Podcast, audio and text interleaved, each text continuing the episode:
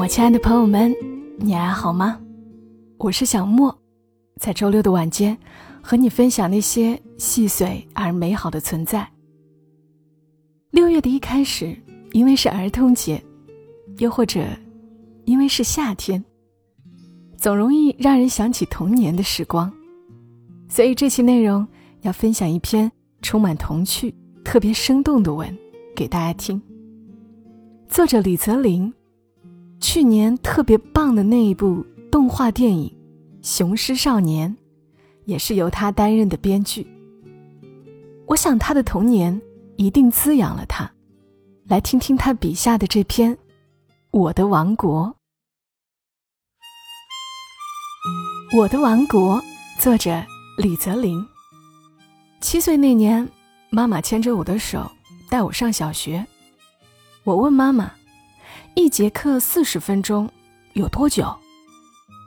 妈妈说：“你认真听老师讲课，就很快很快；但你要是老想着下课，就很久很久。”可是我有多动症，甚至没有办法短时间集中注意力。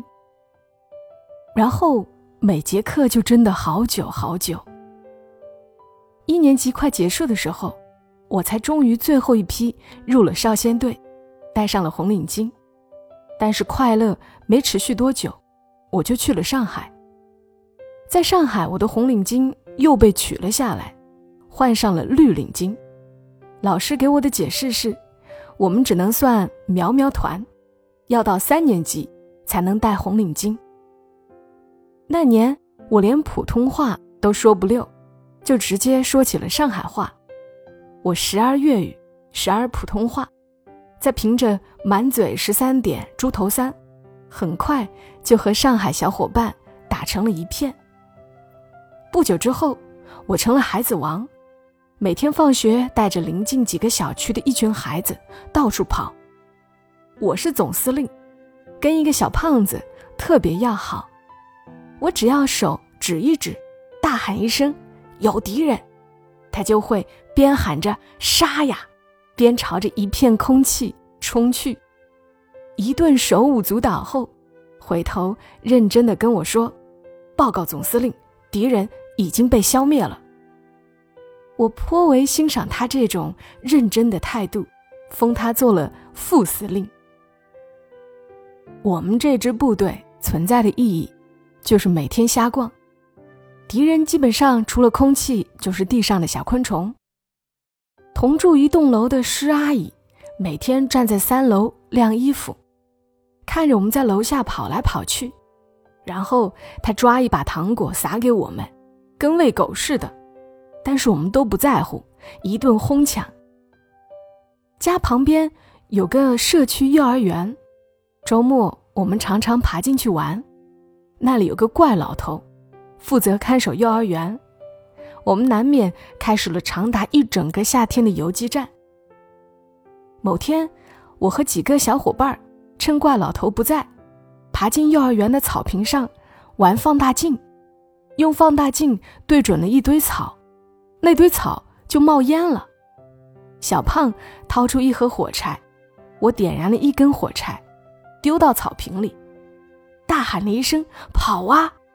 我们都以为这次。也会像玩放大镜一样，过一会儿它自己就灭了。只是跑到草坪边缘的时候，小胖突然拉住了我。我们回头一看，火没有灭，而是呼啦啦的越烧越大。当时我们脑子一片空白，迅速的翻出了围栏，然后小胖拉着我一路狂奔。跑到远处时，那片草坪。已经冒起了滚滚黑烟。我一个人回到家，一整晚都躺在床上，满脑子都是那片焦黑的草坪。第二天，我跟妈妈坦白了错误，于是我再也出不了门了。我整个人变得郁郁寡欢起来，觉得自己就要去坐牢了。终于有一天，有人急促的。敲打我房间的窗户，我把早就给爸爸妈妈写好的信放在桌子上，准备去坐牢的时候，打开窗户，发现是小胖。小胖一脸高兴地跟我说：“没事儿了，没事儿了，小区里所有的草坪都烧掉了。原来那些人本来就要烧草坪，奶奶说这样来年才能长得好。”我如释重负，觉得自己的人生又迎来了曙光。但是，之后每天放学，我被要求准时回家。每个周末，我就傻坐在院子里发呆。爸爸觉得我可怜，就在院子里挖了一个水池，用水泥铺好，然后在水池里放了好多鱼。没有鱼钩和鱼饵，我就坐在池边一动不动的看着鱼游来游去。后来我突发奇想，决定在水池旁边的一片小泥地里种东西。不管吃了什么水果，只要有河，我就往里面丢。每天蹲在旁边盼着它们开花。后来，爸爸和我在那里用竹竿修了一个葡萄架。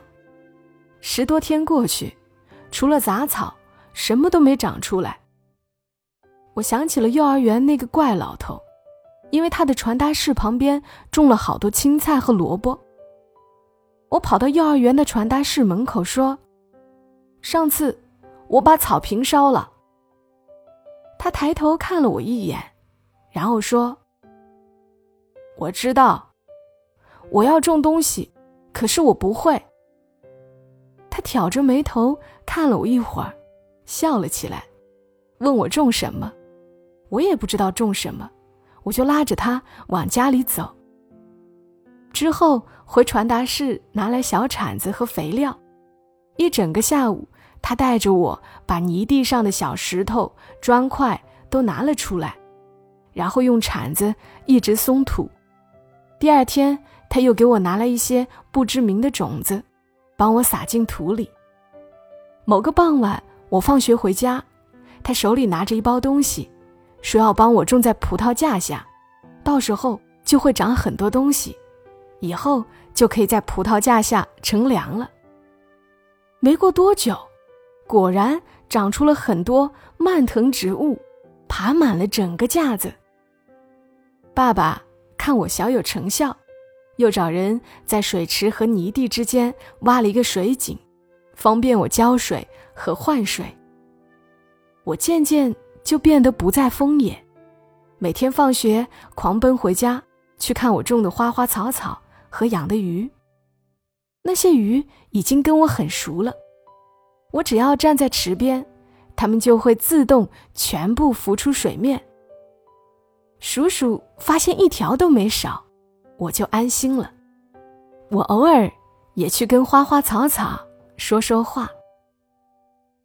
那时我们正好学了一篇课文，讲述一只蝌蚪怎么长尾巴又长腿，然后有一天它就呱呱呱了。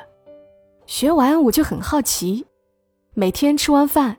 准点趴在家门口的人工水池边捞蝌蚪，捞了以后就全放进了我家院子里的小水池里，并且告诉那些鱼不准吃。我每天对照着课本观察小蝌蚪们，直到有一天，它们真的长成了青蛙。每天夜里，它们成群结队的叫喊一个通宵。后来，整幢楼都受不了了。邻居们站在自家阳台，对着院子里喊：“泽林啊，求求你把它们放了吧！”后来我只能放了那些青蛙，把它们全部装进桶里，带到外面的草地上时，它们都傻在原地不动。我感到很心酸，最后我犹豫了一下，又偷偷装了两只在裤兜里，带回了院子。妈妈后来给我买了一只乌龟，说乌龟不吵又好养。我渐渐就习惯了自己玩。小胖来找我，我说我现在是国王了，不带兵打仗了。那只乌龟成了我的大将军，两只青蛙是我的参谋，水池里的鱼是我的一艘艘军舰，我那些玩具、赛车、机器人则是士兵和战士。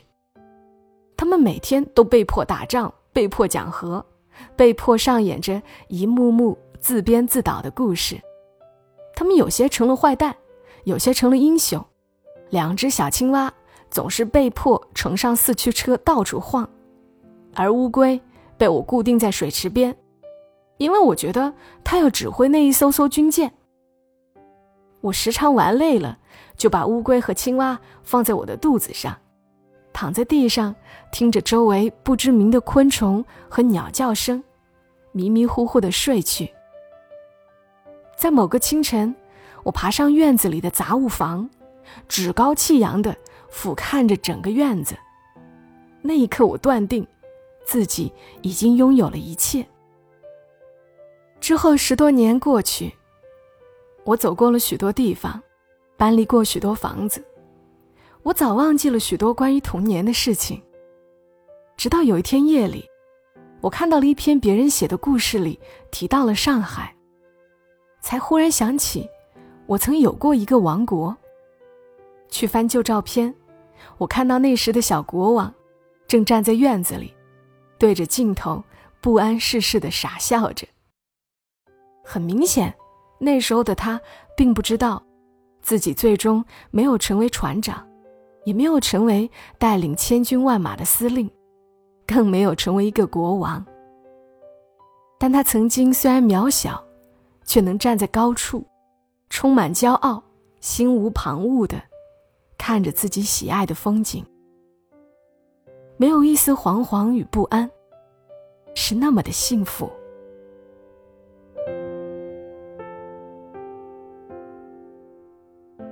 非常感谢作者李泽林写下了这样的故事。有一段记忆是完全属于自己的，也很快乐。谢谢你听到我，祝你一夜好眠，祝你偶尔也能拥有最简单的快乐。小莫在深圳，和你说晚安。